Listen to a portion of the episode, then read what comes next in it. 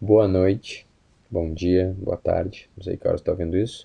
Meu nome é Adriano Hadi e hoje a gente vai falar sobre o masculino e o feminino, sobre essa, essas duas forças, essa polaridade que existe dentro de todos os indivíduos e porque entender a gente, as pessoas dessa forma pode nos trazer muitas vantagens que talvez a gente esteja perdendo se a gente não quiser interpretar dessa forma. Esse é o tema. Então vamos lá. Primeiro, a gente está um tempo agora, e acho que tem uma tendência de continuar querendo matar totalmente com o masculino e o feminino como, como tipos de coisas do mundo, né? Como se fosse só uma, uma construção social. Né? Então, vem uma ideia que a palavra masculina ela traz um monte de associações, a palavra feminina traz um monte de associações, e a gente, como todo, ia ser um mundo melhor se não tivesse nenhuma dessas associações, porque elas nos travam e nos limitam e nos, nos elas podem me matar nossa essência, impedir nossa expressão e gerar um monte de coisas negativas. Então seria melhor só que a gente não usasse mais hum, nenhuma dessas palavras. Isso faz sentido se tu, se tu acreditar numa premissa que é difícil separar de novo dessa, mas chegar numa premissa que de alguma forma a gente está aqui para viver uma experiência totalmente livre. Essa é a premissa. Então, eu estou aqui experi experienciando isso aqui e a minha experiência ela é totalmente livre. Eu posso fazer tudo o que eu quiser, eu posso ser exatamente tudo o que eu quiser. Então, essa é a premissa que segura tudo. É uma premissa legal, que ela realmente ela te motiva e ela te, ela te gera as possibilidades. Mas ao mesmo tempo ela também pode ser negativa, porque, como a gente falou nos outros episódios, a gente é cheio de limitações, né? nós temos muitas limitações. E é por causa dessas limitações que a gente consegue, na real, prosperar e ter um, um caminho para seguir, né? A gente sai desse mundo infinito. Então, eu entendo de onde que vem essa ideia, porque a gente está lutando para que não exista mais nem a palavra em si, mas ao mesmo tempo a gente pode perder muita coisa com isso. E eu quero dizer com isso, e essa foi um pouco também da minha evolução do meu pensamento. No momento que a gente chama dessa forma, que a gente está falando no final de, semântica, né? Uh, o masculino e o feminino, a gente está dando nome diferente para dois fenômenos, a gente pode dizer assim. Né?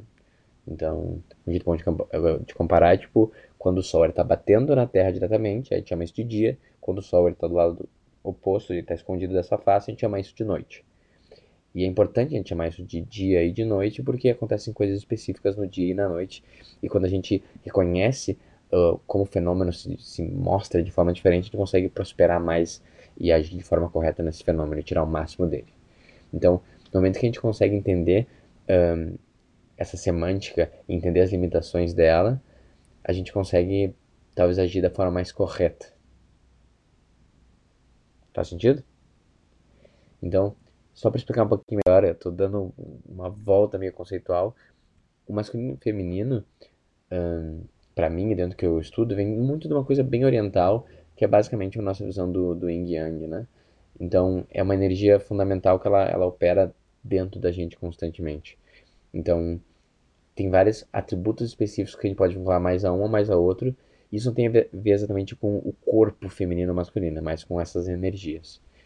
Então, de forma clara, a gente consegue separar mais o, o masculino com uma ideia mais de ordem e estrutura e o feminino com uma ideia mais de caos. Mas ao mesmo tempo, dentro disso tem outro yin yang, tem outro yin yang, então tem o feminino que ele é ordenado e tem o masculino que ele é caótico, obviamente. Esse é só um dos atributos. Hoje o atributo que a gente pode ver é tem um mais a ver com visão e pensamento, tem mais a ver com sensação e com e com, e com a sensibilidade, com as sutilezas. Um tem mais a ver com o conhecido e com a consciência, ou tem mais a ver com o desconhecido e com o misterioso.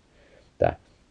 Agora, por que eu acho útil a gente entender esses conceitos e, e reconhecer essas diferenças, né? Dentro da gente, dentro de todos os indivíduos. Porque a gente consegue ver, isso é muito da medicina tradicional chinesa, a gente consegue ver mais onde é que a gente está, talvez, desequilibrado, onde é que a gente está doente. E, e esse conhecimento, esse jeito de chamar, ele nos ajuda a conseguir, talvez, reparar e, e voltar para um equilíbrio, né? Então, Do jeito claro, se eu tô há muito tempo hum, sem fazer nenhum tipo de, de ação, eu tô só muito parado, e eu fico pensando, e eu fico sentindo, e eu não me movo, né? A depressão geral vai mais ou disso. Talvez o meu lado masculino, a energia masculina está pouco ativada dentro de mim. Então eu tenho que pensar em como trabalhar nela em si. Ao mesmo tempo, uh, estou cheio de. Meu pescoço está endurecido, estou totalmente uh, duro, né? E faz muito tempo que eu não choro, me conecto com meus sentimentos, meus relacionamentos estão problemáticos. Cara, talvez o lado feminino ele está também adormecido, não está sendo prestado atenção, ele não está fluindo da melhor forma, né? O yin yang está meio que um está comendo o outro. No momento que a gente identifica que esse é um dos problemas, a gente consegue resolver de formas específicas também. Porque se eu tenho um problema mais de, de o masculino está muito murchinho, o feminino está tomando mais conta, eu, eu, eu, eu posso fazer ações que me levam a corrigir isso, né? Então posso é mais sobre sentar, sobre olhar, sobre criar um plano, é sobre se comprometer com as ações, uma coisa mais quase de um um, um plano de um, de um atleta para tipo resolver e performar. E ele é mais estruturado, ele, ele mede, ele cobra, ele vai atrás. E com isso talvez eu possa resolver minha inação. Ao mesmo tempo, se eu estou totalmente né, endurecido e com dificuldade de me relacionar, talvez eu tenha que fazer alguma coisa mais com o meu corpo, soltar ele. A meditação, por exemplo, a gente tem uma visão que é uma coisa mais feminina, mas na realidade é uma coisa bem masculina, bem sobre consciência, né? Tu usa o corpo, mas ela vai logo por uma questão de consciência. Então, talvez para um cara que tá muito duro, não consegue se relacionar muito bem, o que tem que fazer mais é, cara, se soltar, é jogar futebol, é dançar, é cantar, é se expressar, tentar fazer algum tipo de arte e com isso soltar e, e meio que entrar mais em contato com as emoções, né? Então, isso é só um, um exemplo muito rápido de como a gente reconhecendo esses nossos dois lados e essas duas nomenclaturas em si, elas podem nos ajudar a ter uma vida melhor. E a gente meio que não vê dessa forma e só tipo, ah, entendi, Adriano, mas por que a gente só não vê isso então como uh, emoção e pensamento, como então a nossa parte mais clara, a nossa parte mais escura, por que a gente tem que dar esse nome, né? E quando a gente não dá esse nome, a gente separa em pequenos vários pedacinhos eh, que não são muitos, eles são muito específicos, né? Quando a gente separa nome, é, tem um grupo de coisas que está associado com isso aqui, tem um grupo de coisas que está associado com isso aqui. E daí a gente consegue com mais clareza agir de forma mais abrangente, né? Então, o que a gente tem que se perguntar, está me doendo tanto falar que algum tipo de atributo tem uma qualidade que é tem mais a ver com o masculino, que tem mais a ver com, mais, com o feminino, a pergunta é por que que dói tanto? E é provável de doer tanto porque tem algum conflito interno ainda sobre, sobre esse desequilíbrio, né? Então tem uma coisa que está desequilibrada e tem um lado que está sendo meio que renegado. Você fala assim, não, mas eu não quero mais que tenha lado, não deixa ter lado nenhum, eu quero que seja tudo igual. Então, de repente, se incomoda tanto a gente falar que tem um lado, que tem atributos mais masculino e feminino, vale a gente parar pra olhar de por que que dói.